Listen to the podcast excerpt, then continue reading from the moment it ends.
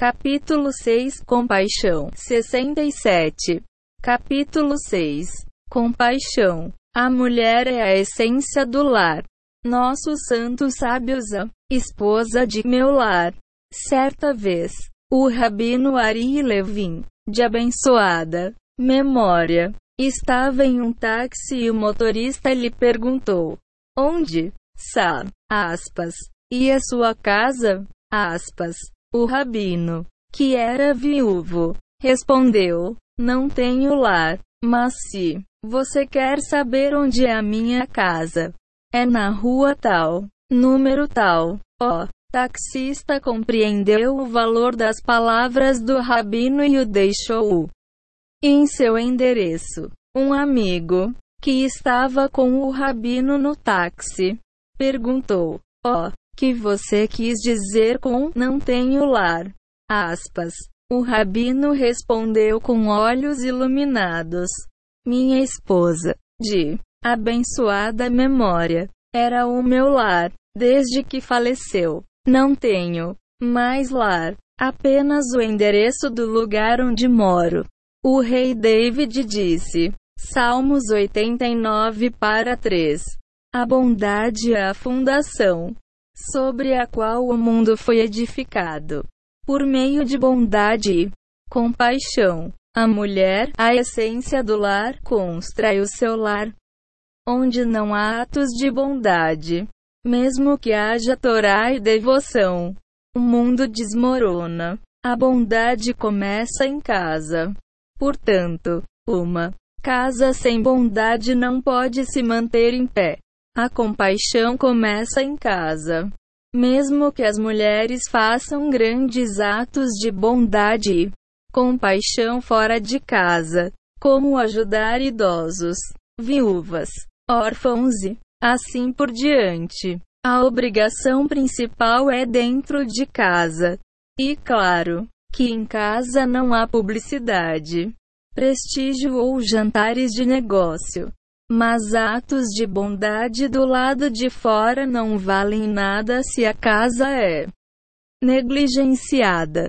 A bondade é a fundação sobre a qual o mundo foi. 68. A sabedoria da mulher. Edificado se refere principalmente aos atos de bondade que mulher faz pelo marido e pelos filhos. Uma vez que as necessidades do lar estão providenciadas e a mulher garantiu que não falta nada ao marido ou aos filhos. Se ela tem força e vontade de fazer atos de caridade fora de casa, ela é certamente louvável. Ajudar os necessitados é uma tarefa maravilhosa, mas essa assistência nunca ser realizada custa da própria família. O lar deve sempre ser a parte central da vida da mulher. Anjo de compaixão. Fora do lar. As mulheres que se envolvem em vários atos de caridade fora de casa frequentemente encontram dificuldade no próprio lar. Isso resulta da expectativa da mulher de que deve ser respeitada em casa assim como é respeitada na rua. Ela pode sentir que fora de casa as pessoas a consideram justa e importante. Ela pode até acreditar que sustenta o mundo sozinha. E quando chega a casa, espera que a família também se curve diante dela e a cubra de respeito e admiração, e não que seja recebida com fraldas sujas e louça para lavar. O brusco despertar ocorre quando a mulher volta para casa. Não apenas o marido não a aplaude, mas fica porque não tem uma camisa limpa para vestir ou jantar para comer depois de um longo dia de trabalho. Ele tem de atravessar a bagunça de roupas e brinquedos para chegar à geladeira em busca de algo que lhe acalme a fome, mesmo que ele tenha uma boa personalidade e que tenha lido e aplicado os conselhos de O Jardim de Paz. Ainda, Assim achará difícil receber a esposa com um sorriso ou lhe dar nível de respeito que ela acredita merecer. O pior são as crianças negligenciadas que voltam da escola para uma casa vazia e ficam inevitavelmente descuidadas, encrenqueiras e respondonas.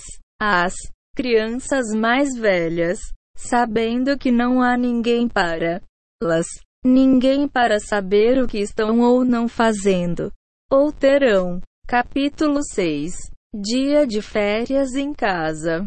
Fazendo sabe-se lá o que com os amigos. Ou, não irão querer nem voltar para casa. A esposa e mãe que é tão magnificamente boa e compassiva. Fora de casa não consegue imaginar porque o marido é frio. Com ela nem porque os filhos não se comportam e porque são incontroláveis. E essa é recompensa por ela ser o anjo de compaixão de Hashem, depois de tudo que ela faz pelos outros. Porque Hashem não abençoa a sua casa? Ela não merece coisa melhor? Enquanto ela cuida de todos, Hashem não devia estar cuidando da casa dela? Mesmo que ela não consiga entender o que está acontecendo. O marido e os filhos já descobriram há muito tempo que a casa não está no topo da lista de prioridades da mamãe. Afinal, ela está ocupada tomando conta de estranhos o dia todo. Eles não entendem porque a família é o último item da lista. Enquanto está ocupada fazendo coisas para os outros, a mulher se descuida da própria casa e da própria família. Certamente o desejo mais profundo de uma família nessa situação é receber da mulher, mãe, um pouco de amor e do carinho que ela dedica aos outros. Valores distorcidos. Atualmente, muitos valores estão distorcidos. O lar deveria ser o orgulho e a responsabilidade principal de toda mulher. Assim, como uma fonte de alegria e vitalidade. O reconhecimento e o prestígio para uma mulher é o sucesso de sua família, e não seus da diplomas na parede. A família reflete a mulher, as conquistas da família são sucessos da mulher e as falhas da família são fracassos dela. A tragédia contemporânea da ruptura da unidade familiar pode ser traçada ao fato de que a casa está em último lugar na lista de prioridades da mulher. Os filhos de uma mãe assim não têm opção a não ser aceitar essa realidade infeliz, porém, é o marido que menos tolera a situação. 70. A sabedoria da mulher. Ele presencia seu lar sendo destruído por causa da obsessão da mulher de fazer o bem para todos, menos para a própria família. Ele provavelmente perderá a calma e a casa não será nenhum pouco pacífica. Círculos concêntricos. De acordo com um princípio talmúdico, a pessoa tem de cuidar primeiro dos próprios pobres Bava Metzia. 71. O Rav. E Yosef disse: O seu pobre e o pobre de sua cidade, o seu pobre, deve ter preferência. O pobre de sua cidade e o pobre de outra cidade, o pobre de sua própria cidade deve ter preferência. Nossos sábios explicam o que fazer se você quiser doar caridade ou emprestar dinheiro e houver muitos necessitados entre os habitantes de sua própria cidade, em sua própria rua ou em sua própria casa. Comece cuidando dos necessitados em sua própria casa e somente depois veja o que pode fazer pelos necessitados de sua rua e sua cidade. Atos de compaixão devem funcionar como círculos concêntricos. Primeiro cuidamos do círculo interior e depois passamos ao círculo adjacente exterior. Nossa obrigação principal deve ser para com aqueles que estão mais próximos de nós. Somente após cumprirmos essa obrigação é que nos voltamos para os outros necessitados. A mulher deve ter isso em mente para que sempre dê a máxima prioridade ao marido e aos filhos. Só depois ela pode oferecer seus atos de bondade a pessoas de fora. Desse modo, todos os seus atos de caridade, tanto em casa como na rua, serão abençoados. A verdadeira compaixão o caráter e a personalidade de uma pessoa se veem mais transparentes em seu comportamento dentro de casa. Se a mulher não age caridosamente com os membros da própria família, toda a sua aparência externa de compaixão é apenas uma farsa. Sua atitude e seu relacionamento com o marido revelam quem ele Capítulo 6 Compaixão. Realmente é. Várias mulheres são muito generosas com os filhos, mas não com o marido. O Rabino Chaim Vital, de abençoada memória, discípulo, mais próximo do santo Arizal, escreveu: Aqui são generosos com todos, menos com os membros da própria família.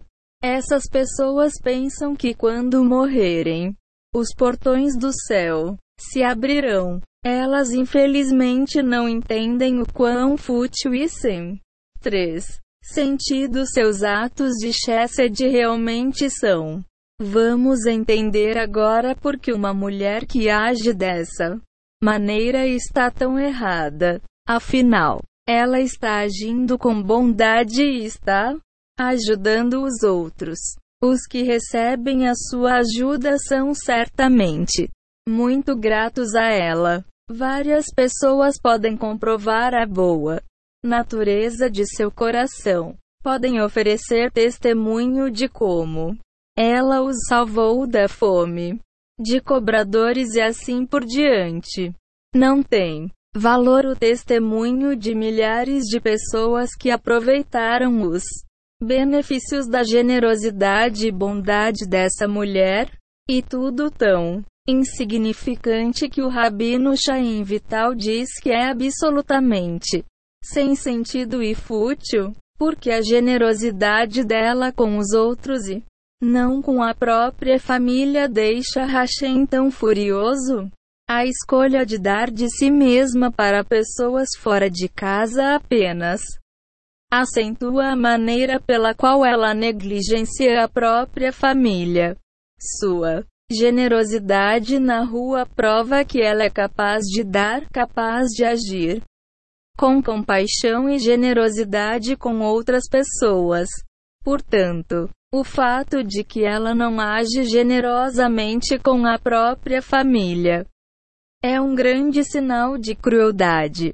Se por alguma razão ela fosse incapaz de dar seu pecado de negligenciar a família, apesar de trágico, seria secundário. Mas se ela é capaz e está ansiosa para ser generosa com os outros e ainda assim não age desse modo com a própria família, aqueles que mais precisam dela, ela realmente merece uma punição pesada. Imagine que um general saiba das grandes habilidades de um soldado. O general ordena que o soldado defenda o posto mais importante porque conta com sua coragem e treinamento. Mas o 72 A sabedoria da mulher. Soldado abandona o posto para reforçar outro posto. Oh, então invade o posto desocupado. Obviamente, o soldado merece uma dura punição. Do mesmo modo, a mulher que abandona seu posto, dizem de que ajuda em outro lugar, não está fazendo o que deveria. Hash a abençoou com as capacidades necessárias para que ela fizesse trabalho em casa. Mas ela não cumpria a principal missão.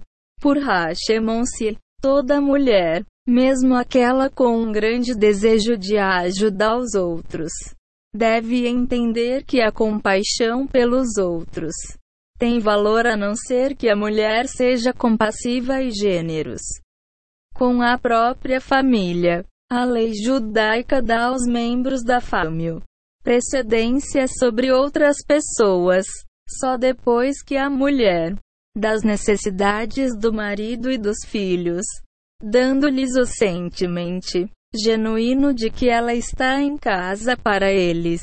Ela pode continuar fazer seus atos louváveis de bondade pelos outros.